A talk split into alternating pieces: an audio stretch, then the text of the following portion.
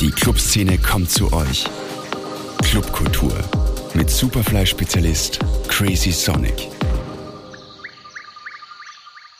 Liebe Hörerinnen und Hörer, seid gegrüßt zur 75. Ausgabe des Clubkultur-Podcasts mit Crazy Sonic mitten im Februar, mitten in den Energieferien. Ja, es ist fast ein bisschen beschaulich in Wien. Und äh, die meisten, man hat so ein bisschen das Gefühl, haben sich auch jetzt, wo es Schnee gibt, in die Skigebiete vertschüsst. Da gibt es ja auch relativ viele Events, auch mit elektronischer Musik.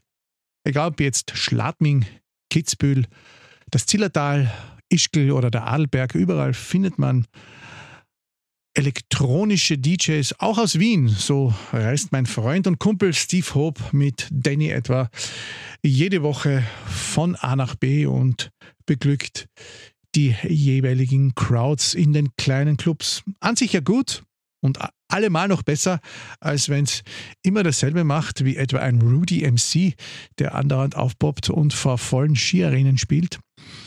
Aber die Frage ist halt, was wollen die Leute dort hören. Einige jedenfalls wollen in Wien einen neuen Club und ich habe ja schon einige Male über das Kruger 6 berichtet, so heißt jetzt der neue Club in der Krugerstraße und warte sehnsüchtig, dass der Betreiber endlich zu mir ins Studio kommt. Derweil kann ich immer nur wieder darauf hinweisen, dass diese neue feine kleine Location im ersten Bezirk ein bisschen ein Gegenpol zu den Hochglanz-Locations rundherum ist und darstellt. Ja, und alles andere als Hochglanz oder polierte Musik spielt auch mein heutiger Studiogast. Er hat genau im gleichen Jahr aufzulegen begonnen wie ich, nämlich 1993. Nur der Unterschied ist, er ist um einiges jünger als ich. Er kommt aber auch aus Kärnten und ich würde mal sagen, er hat in Wien durchaus auch schon Musikgeschichte geschrieben. Sein Name ist Thomas Grün, er ist Mitbegründer des Kollektivs Club Pompadour, hat auch schon ein eigenes Label gegründet, Untitled 100. Und ich habe mir gedacht, diesen Mann muss ich einmal zu mir in den Podcast holen, wo wir doch jetzt tatsächlich wirklich schon so lange dabei sind. Servus, Thomas. Hallo, Rudi. Vielen Dank für die Einladung. ja, ist ja Zeit worden, nicht? Ja, brauchst ja keine Angst haben. Äh, lieber Thomas, du kommst ja aus Kärnten, so wie ich, und hast schon sehr viele Stationen durchlaufen, wenn man hier dieses ganze Nachtleben und diesen ganzen Zirkus hm, da als, als Stationen hinstellt. Magst du eigentlich Gestein genannt werden, da das Urgestein ja vor dir steht? äh, das hängt davon ab, wann du angefangen hast zum Auflegen. 1993. So wie ich. Okay, dann sind wir beide genau. Urgesteine. Aber ich war damals zwölf. Das heißt, du, du bist jetzt quasi das, die Vorstufe von diesen äh, TikTok-Kids, die ja schon Millionen Klicks haben, wo die Eltern die hinstellen, die Siebenjährigen, die spielen also die diversesten Sounds. Aber nur, dass meine Eltern keine Rolle dabei gespielt haben, sondern es war nur ich. Aber was war das Equipment damals? Ah, nur CDs. Also, mhm. was der Rudi, wir sind, wir haben damals einen Jugendclub gehabt und mit zwölf habe ich dann von 12 Uhr mittags bis 8 Uhr abends äh, Ausgang gekriegt am Samstag, ja. Und, und da habe ich ein paar CDs spielen dürfen, ja, im Jugendclub von Straßburg. Von Straßburg in Kärnten übrigens. Genau. Das wissen ja die wenigsten, dass es in Kärnten auch ein Straßburg gibt, Richtig. ohne Europäischen Gerichtshof. Äh, genau. Ich glaube, es gibt aber einen Gerichtshof, sogar einen Schlossgerichtshof. Das gibt es bestimmt, ja. Da gibt es sogar eine Folterkammer. Genau. Äh, vor kurzem wurdest du ja 42, wenn ich sagen darf, und hast ausgiebig gefeiert. Äh, erstmals wieder, du hast das ja auch davor schon immer gern getan. Wie oft musstest du eigentlich deinen Geburtstag verschieben wegen der unsäglichen Seuche? Ach, zweimal, ja, um ehrlich zu sein. Und ich habe meinen 40er nur in, in, im kleinen Rahmen gefeiert. Äh, mit meinem Bruder, mit Maxi, mit seiner Freundin der Corinna, mit meiner Stieftochter der Hanna und mit meiner damaligen Freundin der Nina, die ihr alle recht herzlich grüßen will, bitte. Ja, also natürlich auch den Maxi, deinen äh, DJ-Bruder, der mittlerweile ja wieder nach Kärnten zurückgekehrt ist und das, glaube ich, auch noch betreibt, aber nicht mehr so intensiv wie du. Ja, das stimmt. Ja. Äh, wie wichtig sind eigentlich so DJ-Geburtstagsfeiern? Kommen dann tatsächlich viele Freunde und messen sich daran dann auch wahre Freundschaften? Äh, wie soll ich das jetzt erklären? Äh, ich habe schon von Kind an immer gern Geburtstage gefeiert. Äh, ich war äh, ein Kind äh, mit wie soll ich sagen, Weitblick, ja, also ein liberales Kind, gell, von der mhm. Mittelklasse, von der guten Mittelschicht in Kärnten und habe natürlich in der Schule jetzt nicht die besten Freunde gehabt. Und mhm. zu meinem Geburtstag sind dann halt wirklich meine besten Freunde gekommen und mit denen habe ich dann immer sehr gern gefeiert. Deshalb wahrscheinlich feiere ich noch immer nach wie vor meine Geburtstage so gern. Und äh, äh, die sind dann auch immer so die kleinen Orgien, die sie früher waren. Natürlich werden sie jetzt immer sanfter, nehme ich an, weil wenn der Vierer vom, äh, vom Alter steht, dann wird man ja auch schon weniger wild, oder? Ja. ja, das stimmt allerdings. Aber das hat schon früher begonnen. Ähm, wir beide kennen uns jetzt wirklich ewig. Begonnen hat ja alles damals, als du noch für Red Bull gearbeitet hast und ich das Crazy gemacht habe.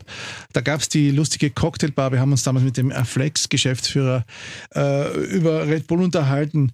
Wie sind so deine Stationen eigentlich in Wien? Wie ging das da bei dir los?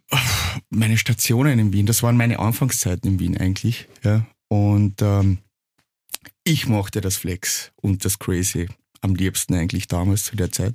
Ich war dreimal die Woche im Flex, kannst du sagen. Mhm. Von Dub Kann mich gut erinnern. Crazy bis äh, Drive Life. Genau, und da gab es ja auch, es gab ja damals eigentlich sieben Tage die Woche die Möglichkeit hinzugehen. Eigentlich unvorstellbar heute. Genau. Und wir und, kommen ja immer noch die Tränen. Und, und, das war damals so, äh, ich habe da sehr viel Sounds aufgesogen quasi, beziehungsweise es hat mir fast alles gefallen, was im Flex war. Ja. Und, und das, da hat sich meine Richtung irgendwie entwickelt, um ehrlich zu sein. Es ist einfach passiert, ja, muss ich sagen. Ich kann da jetzt nichts genau sagen. Das waren dann die erste Station war eigentlich dann mit, äh, äh mit dem Marflow, mit dem Wolfram, mhm. haben wir die, die, die erste Weißparty gemacht im, in der Orania. Mhm. Und so hat das alles irgendwie begonnen als Veranstalter. Ich habe aber davor schon viel aufgelegt, äh, zwischen äh, 2017, 18 bis, ah, Entschuldigung, 19, 1997. 1997, genau. 1997 bis äh, circa 2000. Ähm, da war ich halt extrem als, als Techno-DJ tätig, sehr jung. Ich habe damals in Volksgarten schon gespielt, zwei, dreimal äh, in Wien generell öfters schon gespielt und, und natürlich in Kärnten auf diversesten Partys in Salzburg, keine Ahnung. Ja, da hat es irgendwie so angefangen mit, auch Kroatien sogar. Es hat damals angefangen, aber als Techno-DJ, dann hat es einmal einen Cut gegeben, weil ich einen Job gehabt habe bei Red Bull und da habe ich das nicht so ausführen können. Und der, den habe ich aber auch gebraucht, den Cut. Ja, der war für mich essentiell für meine weitere Entwicklung. Äh, und äh, dann habt ihr ja sozusagen begonnen, auch etwas Eigenes auf die Beine zu stellen. Beziehungsweise, weil du das jetzt gerade sagst, das möchte ich jetzt vielleicht noch vorschieben, äh, du hast ja tatsächlich deine kommerziellsten Zeiten quasi in den jungen Jahren gehabt und ähm, bist jetzt davon eher weggekommen. Tatsächlich, also kommerziellst, jein. Ja, also ich habe immer geschaut, dass ich so einen gewissen deepen Sound äh, spiele. Ja, also als Techno-DJ auch schon. Also ich habe das irgendwie so äh, mir selbst beigebracht. Äh, langes Ineinander mixen, das perfekte Mixing, mhm. für mich persönlich. Ja. Und so hat sich das irgendwie entwickelt. Natürlich war es damals vielleicht kommerziell, weil damals war Techno total hip, so wie heute. Also brauchen wir nicht drüber reden. Da brauchen wir nicht drüber reden, nur natürlich ist jetzt äh, das Ganze, glaube ich, noch viel, viel mehr in, die, in der Wirtschaft und überall angekommen, wenn man sich anschaut, wo jetzt die ganzen Superstars überall auflegen und für, für Politiker, für Scheichs und ich weiß auch nicht was. Leider. Ja, leider. ähm, ihr habt ja dann eine sehr starke eigene Marke kreiert, den Club Pompadour, gemeinsam mit dem Alex und dem Philipp, wenn das das Urteam war, wenn ich und, das jetzt richtig informiert und, bin. Und der, und der Mario war noch dabei, das war das Urteam, der Mario Hug. Genau, der Mario Hug, stimmt. Genau, stimmt. Wie ist da die Geschichte gelaufen? Äh,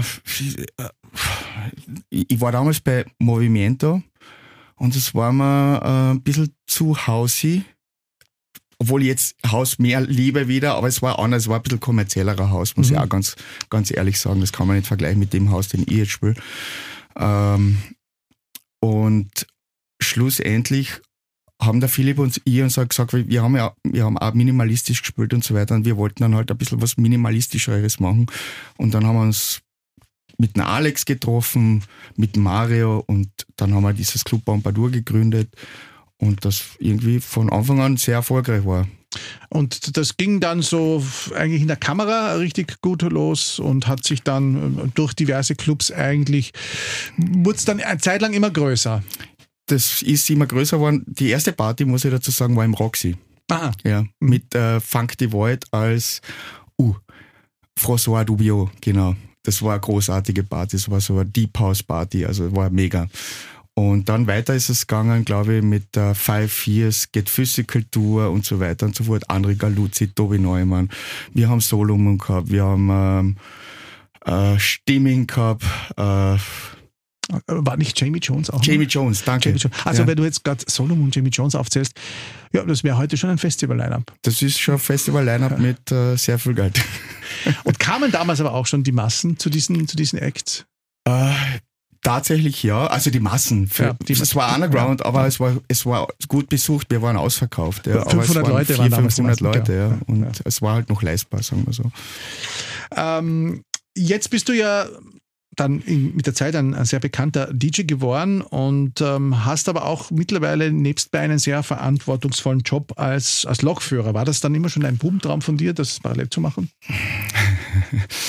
Bubentraum, mein Bubentraum war eigentlich Flugzeugpilot zu werden. Okay, jetzt, jetzt, bist du auf die Erde runtergegangen, aber, aber, aber Pilot bist quasi geblieben. Äh, das, das wäre mein Bubentraum gewesen eigentlich tatsächlich, aber dann ist die Musik dazwischen gekommen und, und äh, ich bin aber froh, dass ich den Job habe. Äh, wie gesagt, der war halt pandemiefit, ja, und, und eigentlich ähm, habe ich jetzt den Job zu meinem Bubentraum gemacht. Also ich, ich fühle mich sehr wohl in meinem Job mittlerweile erdet eigentlich ein Fulltime-Job auch etwas mehr? Reißt man sich dann auch ein bisschen mehr zusammen, weil man weiß, man hat eine große Verantwortung, man kann ja dann nicht einfach blau machen? Definitiv. Also für mich war das immer so, ich habe das immer strikt getrennt. Also mhm. Wochenende war Wochenende und dazwischen brauche ich meine Ruhephase bis zu dem Tag oder zu der Stunde teilweise, wo ich wieder fit sein muss. Ja. Also es kann sein, dass ich halt am Sonntag auf Nacht, am Samstag in der Nacht auflege, dann gehe ich schon früh nach Hause, ist eh klar. Und auf den Samstag auf Nacht gehe ich schon wieder in meinen Schichtdienst. Ja. Und also das ist ein schmaler Grad, ja, und die Ruhephasen, ich habe es geschafft, die Ruhephasen so für mich einzuhalten und aufrechtzuerhalten, dass es für mich okay ist. Gehen wir noch einmal zurück zum äh, Club Pompadour. Die Marke gibt es mittlerweile ja immer noch. Ihr hattet ja, glaube ich, auch einmal schon sowas wie eine Art Abschied geplant. Dann seid ihr aber doch wieder äh, geblieben, zurückgekommen. Äh, der DJ-Pool wurde mittlerweile auch erweitert. Es gibt mittlerweile mehrere. Einige sind nicht mehr dabei die ähm, Urprotagonisten, wenn man so will, sind ja auch jetzt nicht mehr die allerjüngsten. Wie kann man so ein Konzept, so, einen Club, der ja mittlerweile nicht mehr allein ist, fresh halten? Weil ganz früher war ja Pompadour, glaube ich, auch ein bisschen so eine Konzeptgeschichte. Es ist schwierig. ähm, mittlerweile machen wir das einfach nur in kleinen Rahmen mehr und, und das ist wirklich für unsere Freunde.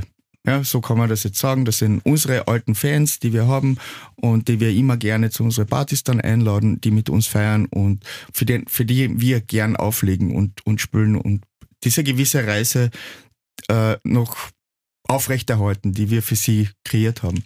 Das heißt, diese Freunde gibt es tatsächlich noch. Ja, es, es, es, ist ja natürlich so, dass ähm, ich spreche da ja aus eigener Erfahrung, dass natürlich im Laufe der Crazy und Zuckerwatt und äh, äh, sonstigen Zeiten natürlich Leute dann irgendwann einmal so sehr im Privatleben, im Familienleben äh, eingetaucht sind, dass sie sich einfach gar nicht mehr erlauben können, wegzugehen.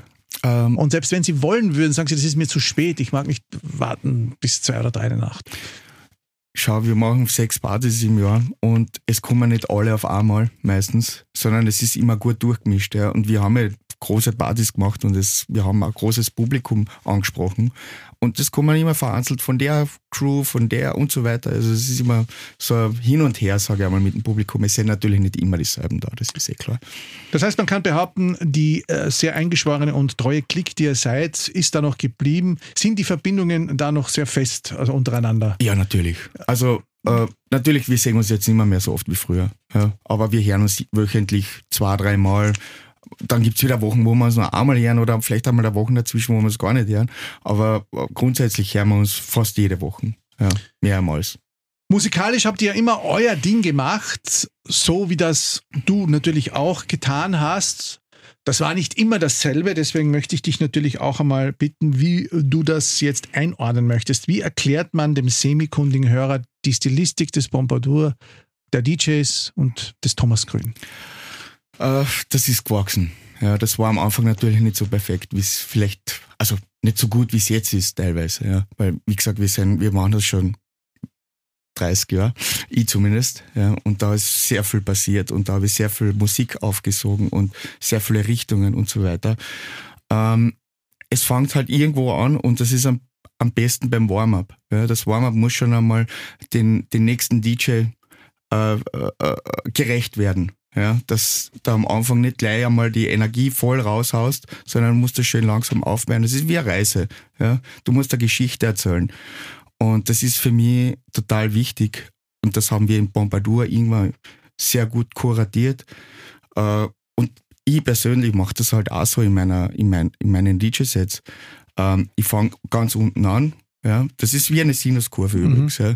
Und das geht rauf zur Peak Time. Das fängt bei Minimal, Minimal House, Dub Techno, Deckhaus, House, Deep House, whatever. Und dann gibt's einmal eine Techno-Nummer, aber dann geh wieder runter. Du musst die Leute wieder äh, äh, Entspannung, Entspannungszeit geben. Und das war irgendwie so mein Erfolgsrezept, weil du halt immer so eine schöne Reise kreieren hast können. Und äh, welche Stilistik ähm, kann man, äh, man ihr erwartet auch, eine Zeit lang war es ja recht minimal, Haus, so richtig dieses, das was der Mainstream, nachdem der Mainstream schreit, da, war, da wart ihr nie dabei eigentlich. Ja, Gott sei Dank.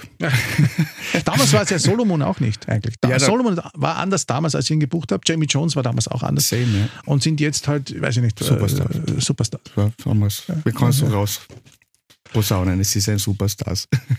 Aber leider um es jetzt vielleicht ein bisschen provokant zu sagen, ist aus eurer Mitte noch kein Superstar entwachsen? Äh, na, aber das stört mich jetzt gar nicht so.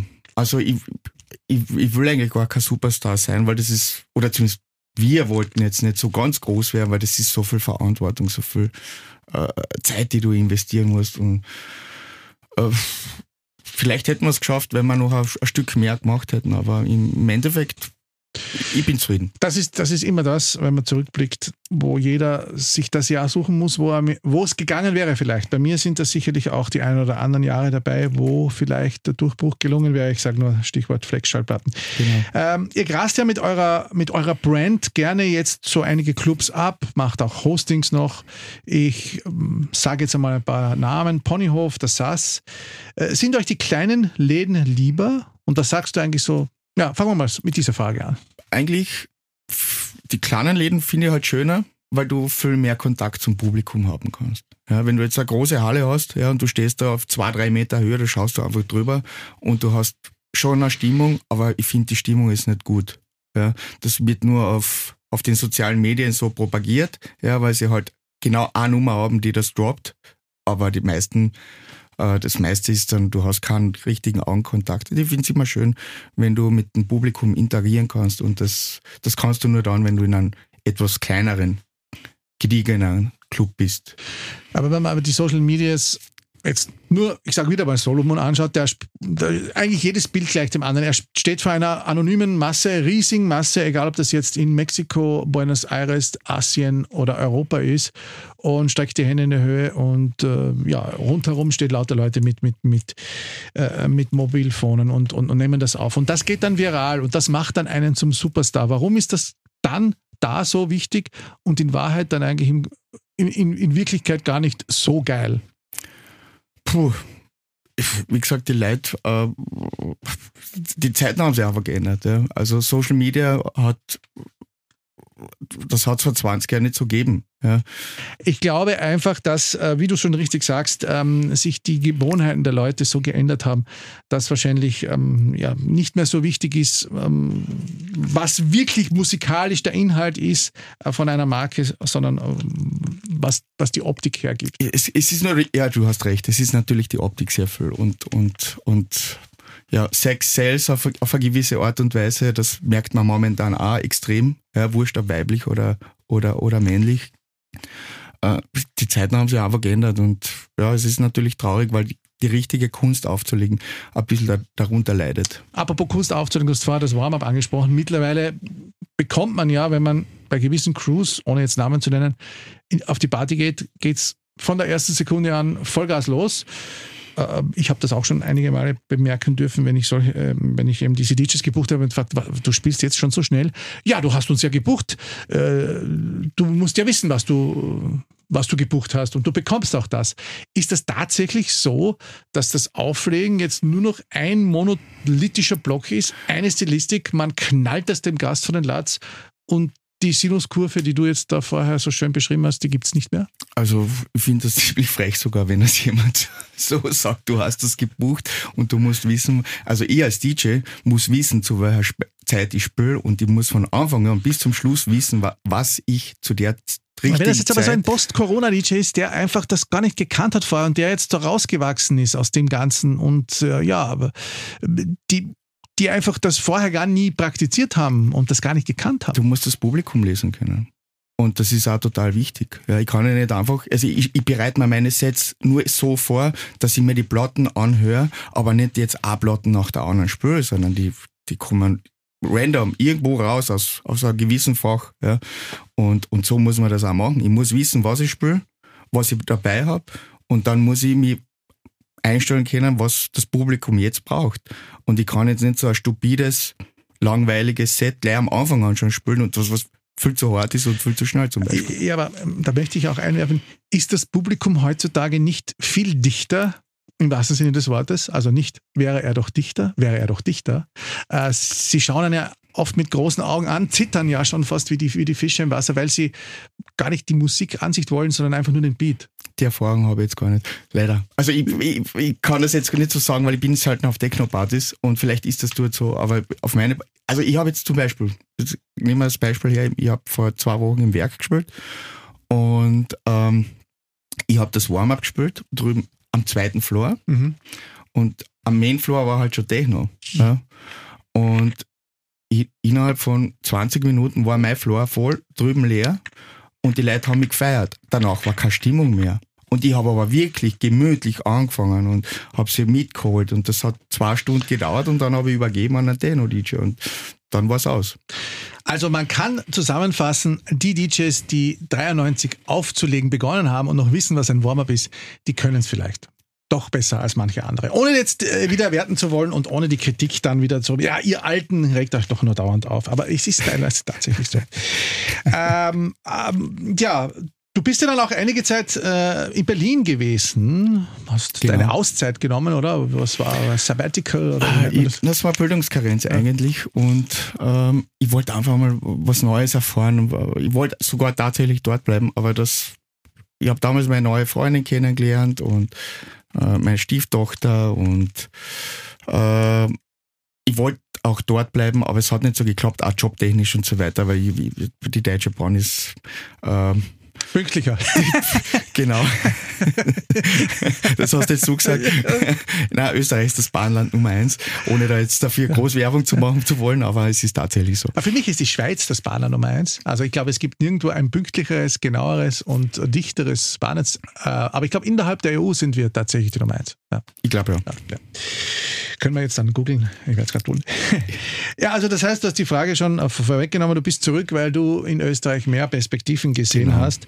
Korrekt. Aber du wirst doch sicher die Unterschiede äh, im Nachtleben der beiden Städte mal kurz zusammenfassen können. Mein Berlin ist für viele ja die Hauptstadt gewesen, geht jetzt ein bisschen zurück, was den globalen Kontext anlangt. Andere Märkte sind größer geworden. Aber was macht für dich den Unterschied aus? In Berlin hast du ganz einen anderen Vibe. Ja, also das ist, die Leute sind viel entspannter. Ja, da kommt nicht gleich nach der zweiten Nummer einer zu dir ja, und sagt, gib einmal Gas. Das ist in Österreich halt leider oft einmal so. Also ja. doch. Ja, ja, aber das, nicht jetzt auf meine Partys, aber auf andere Partys, wenn du da Warm-up spielst und dann sagt, da kommt immer irgendjemand und sagt, gib einmal Gas. Aber das ist einer. Ja, und der hat es aber nicht verstanden. Und das ist, ist leider so. Mhm. Und, und äh, in Berlin kannst du das, du hast erstens einmal vier Stunden Sets, meistens. Mhm, meistens, ja. Und da kannst du eine richtig schöne Reise machen. Ja, und das ist, kann minimalistisch sein, das kann ein bisschen mehr hausig sein, das kann alles sein. Es hängt immer davon ab, wie du dich fühlst. So mache ich das eigentlich auch immer. Und der Vibe dort ist halt einfach ganz anders. Ja, der, dort ist nämlich so, äh, da kommt der erste Gast zu dir und bringt dann mal einen Drink, weil es ihm taugt, dass du jetzt spielst. Der ist voll happy, dass du äh, äh, da, das haben wir gemütlich warm abst. Ja, und fertig. Gut, dann, dann dürfte ich doch nicht so gut gespielt haben letztens im Ritter Butzke, weil mir hat keiner einen Drink gebracht. Also. Aber voll war es und lang war es auch und Spaß hat es gemacht, hast du absolut recht. Und vor allem, man musste dort nicht so unglaublich die ganze Zeit unter diesem hart Musikdruck stehen, wie es hier in Wien ist. Was sagst du eigentlich zu den derzeitigen Musiktrends hier in der Stadt, dass eigentlich jetzt mal 70, 80 Prozent der Clubmusik geprägt sind von Retro, Trance, Hard Techno, Gedöns. Jede Zeit hat seine Musikrichtung. Das ist jetzt halt einmal so. Für mich ist das okay. Also die, die jungen Leute feiern es und ich will ihnen das gar nicht einmal wegnehmen. Ja, die, die sollen das machen, die sollen das auskosten. Und der Musikgeschmack, wie du weißt, äh, ändert sich ja im Laufe der Zeit. Auch hier hoffen wir auf die Sinuskurve, dass wieder mal langsam wird. Wir haben ja das alle beide schon erlebt. Techno war groß, dann genau. war plötzlich Minimal groß, was auch immer Minimal war. Haus davor sogar noch. Genau, Haus davor. Dann kam Elektro, was auch immer Elektro war. Die, die damals Elektro gespielt hatten, den, den alten Miami Electro Bass, die haben natürlich gesagt, das ist nicht Elektro. Dann wurde aus Elektro EDM ähm, und dann kam Tech House ganz groß auf. Da gab es die Techno-Polizei und jetzt spielen plötzlich alle Techno. Es gibt ja niemanden, der keine Techno spielt. Wahrscheinlich bist du auch Techno. Ich spiele auch Techno. Ja. ja. also wie gesagt, es sind halt so gewisse Nummern, aber ich spiele jetzt nicht nur ein, ein, vollwertiges Techno-Set. Das macht für mich keinen Sinn. Das heißt, Aber das ist, das bin ich. Die ja. Reisen durch die Vergangenheit, wir haben es ja gerade vorher gesprochen, wie es eben zum Beispiel ein Laurent Garnier macht, ähm, die genau. liegen uns weit eher. Genau. Ähm, was sagst du? Also, dass wir haben jetzt eigentlich einiges schon besprochen. Ähm, was ist eigentlich, wenn Du hast ja eine Zeit lang auch sehr Vinyl bevorzugt. Wie ist das jetzt? Ähm, da gab es ja so vor einigen Jahren noch die Diskussion, nur die Vinyl-DJs sind die wahren DJs. Ist das immer noch so oder bist du da schon ein bisschen milder geworden? Also die Vinyl-DJs sind tatsächlich noch immer für mich die, also wahre DJs würde ich jetzt gar nicht sagen, aber es, es ist halt so, du, du, es war super, wenn die Leute damit anfangen würden, weil äh, du lernst dann wirklich mixen. Und die momentan, die momentane Situation in den Clubs ist halt so, ähm, du als Vinyl-DJ hast immer Probleme mit, sie haben zwar Plattenspieler dort, aber die, die funktionieren nicht. Die, die ja. funktionieren schon, aber nicht so, wie du es gern hättest, wie es früher war. Ja? Und die sind schlecht gewartet und keine Ahnung. Dann hast du vielleicht ein Delay in dem Monitoring, weil die meisten DJs verwenden ja eh äh, den Sync-Button mittlerweile, was ich so mitbekommen habe. Ich nicht. Du nicht, aber Nein. viele. und äh, da für mich irgendwie, da geht es dann halt tatsächlich nur um die, um die Selektion, aber nicht mehr, mehr um das Handwerk des DJs. Du hast ja dann auch ein eigenes Label gegründet. Du hast selbst ein mordsmäßig fettes Studio. Wie sieht es eigentlich mit dem Studio, mit deiner Studioarbeit aus? Frage 1. Äh, momentan aufs Eis gelegt, weil ich gerade an meiner Raumakustik bastel und äh, das hat ein bisschen, das ist ein bisschen ein Zeitfaktor, weil wie gesagt, ich habe einen Job auch noch und, und das alles unterzukriegen ist oft schwierig. Äh, aber ich bin jetzt gerade schwer dran, dass ich meine Raumakustik jetzt fertig kriege bis, ich hoffe, bis Mai, ja, aber sagen wir mal spätestens Sommer. Und ähm, dann will ich meine Studioarbeit wieder fortsetzen. Ich habe davor schon ein bisschen gearbeitet mit dem Felix Bergleiter, auch natürlich auch alleinig. Von Vex Solution ist. Genau, ja. genau. Und wir haben einen fertigen Track, den wir heuer releasen werden als OBG mhm. auf Leap Records. Mhm. Und dann sind noch zwei weitere, die wir noch fertig machen müssen, aber die schon ziemlich gut sind und die funktionieren auch im Club. Also wir haben schon probiert. Aber gehörst du auch zu denen, die ein fettes Studio haben und dann vielleicht ein bisschen in dieser Perfektionismusfalle stecken und sagen, ah, ich, da muss ich noch und da muss ich noch und das muss ich noch machen. Und weil es gibt ja zwei Arten von Produzenten, das bin ich drauf gekommen, da ich selbst kein großer bin. Die einen machen täglich zehn Tracks und legen davon neun in die Schublade, einer kommt vielleicht raus ähm, und haben dann Tausende irgendwann einmal äh, und, und, und, wissen dann nicht mehr, was sie machen sollen. Die anderen haben dann zehn pro Jahr und wissen auch nicht damit, was sie machen sollen. Mm, ich bin ein Perfektionist, da hast du recht. Leider. Fluch und Segen zugleich. Genau. Aber ich mache den Track dann auch fertig. Ja, also es ist nicht so, dass ich in die Schublade stecke. Also wie gesagt, einer ist jetzt fertig, der kommt jetzt einmal raus. Dann sind zwei noch in der Schublade, die müssen wir noch fertig machen und die werden dann natürlich auch rauskommen, weil ich weiß, ich, ich habe da gewisse äh, äh, Idee, wie, wie ich den fertig machen kann oder soll. Ja. Und, und ich hoffe, das wird demnächst einmal geschehen. Aber es ist, wie gesagt, immer Zeitfaktor und ja. Ich weiß. Ja, und finally die Frage, Untitled 100 war dein Label oder ist es immer noch? Was ist eigentlich mit Untitled 100 passiert? Ist es jetzt nur noch Untitled? Ähm, das gibt es natürlich noch. Ähm, das habe ich als Backup. Ich, ich würde aber gern was Neues machen, aber dazu machen wir einen eigenen Podcast vielleicht dann. und, ähm, aber die Idee ist schon da. Sehr gern. Und, und äh, Untitled 100 hat sich dann irgendwie ein bisschen ähm, auseinandergelebt, weil das habe ich ja mit Föhn und Charam aus Berlin gemacht. Mhm. Und nachdem ich jetzt wieder da bin in Wien, äh, wir haben zwei Releases gemacht, die waren nicht so schlecht. Der erste war ausverkauft, der zweite semi-ausverkauft, also schlecht. Was ist eigentlich ausverkauft? Auf so in etwa 1000 Vinyls? Äh, na, wir haben immer noch 500, 500. Stück gemacht. Okay. Genau. Föhn und Jerome, by the way, für die Hörer, die es nicht kennen, nicht wissen, auch zwei Kärntner, die tatsächlich in Berlin genau. Genau. Die, ganz gut unterwegs sind. Und sehr gut, sehr viel Erfolg haben mittlerweile. Sehr viel Erfolg haben, auch, ja. aber auch nicht nur mit, mit, mit der Tätigkeit als DJ. Genau. Ja, dann sind wir schon fast ein bisschen am Schluss. Wir haben eine Reise gemacht durch unsere gemeinsame Vergangenheit, kann man sagen, die sich natürlich immer wieder mal auf, aufgesplittet hat. Würdest du, wenn du noch einmal das Rad zurückdrehen könntest, alles noch genauso machen? Wäre vielleicht auch mal mehr gegangen oder geht noch mehr? Was erwartet uns noch vom Grüni, wenn ich dich einmal so nennen darf? So wie ah, die viele nennen. Also, ich, ich habe nicht viel falsch gemacht, aber natürlich würde ich, würde ich einiges äh, ein bisschen besser machen oder optimieren. Ja, zum Beispiel früher mit Musik oder Studio äh, äh, zu bauen beginnen und, und Musik zu machen, weil das ist erst relativ spät gekommen. Also ich habe erst 2017 damit angefangen. Ja.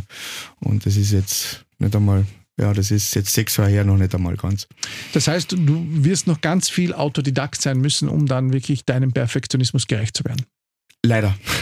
Oder Gott sei ja, Dank. Oder Gott sei Dank. Du bist ja Gott sei Dank noch um einiges jünger als ich. Den 40er hast du ja gerade erst gefeiert, plus zwei, nicht? Ja, ich bin leider nicht mehr 24. Allerletzte Frage. Äh, jeder darf natürlich immer noch sagen, wo und wann man ihn das nächste Mal ähm, hören wird. Schöne Events, wo die Leute, die zuhören, kommen können. Gibt es da was, was du loswerden möchtest? Ah, also, heu, also ich weiß, jetzt nicht, wann der, ich weiß jetzt nicht, wann der Podcast jetzt äh, ausgestrahlt wird. Ich habe jetzt einmal ein bisschen Pause, weil jetzt habe ich so eine intensive drei, vier Wochen gehabt und dann mache ich meistens immer ein bisschen Pause, damit die wieder ein bisschen zu mir kommen und so weiter. Ähm, das nächste ist äh, Club Pompadour im März, aber ich weiß jetzt das Datum nicht. Da können alle dann nachschauen auf der Seite und da gibt es sicher ein, eine, äh, einen Hinweis darauf. Aber genau. der Podcast kommt auf jeden Fall vorher. Raus. Der Podcast kommt auf jeden Fall vorher. Denn wir Aber nehmen ihn ja auf ein paar Tage bevor er wirklich rauskommt. Passt perfekt. Ja. Lieber Thomas, es hat mich sehr, sehr gefreut. Es war ein schönes, äh, rundes Dasein mit dir und ich wünsche dir sehr viel Erfolg. Vielen Dank. Und hoffentlich bleibst du uns noch lange halten. Das hoffe ich auch. Also vorher habe ich es auf jeden Fall. Gell? Vielen Dank für die Einladung. Sehr gern und äh, euch danke ich auch wieder für die Geduld, dass ihr dabei geblieben seid und ich hoffe, es hat euch gefallen. Der nächste Podcast kommt in zwei Wochen. Ich äh, möchte euch nur noch erinnern, dass es meine alten Folgen auch noch immer überall zum Nachhören gibt auf Spotify und Co. Und ihr könnt mir natürlich auch gerne eure Ideen und Inputs zuschicken. Ja, und bis zum nächsten Mal verbleibe ich somit mit den üblichen Worten. Gehabt euch wohl. Clubkultur mit Crazy Sonic. Zum Nachhören als Podcast auf superfly.fm.